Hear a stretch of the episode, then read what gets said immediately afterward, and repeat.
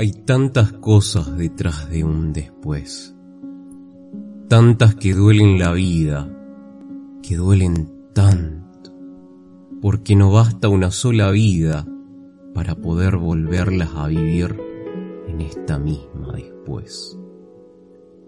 Hay tanto después que solo queda cabida para la nada misma en ese rincón en el que olvidaste vivir tu vida misma. Y ahora, ¿cómo te atreves a llamar la vida si la tenías planeada vivir después?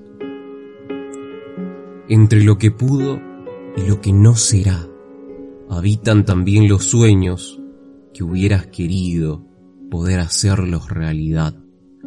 Lástima que después ya no hay después.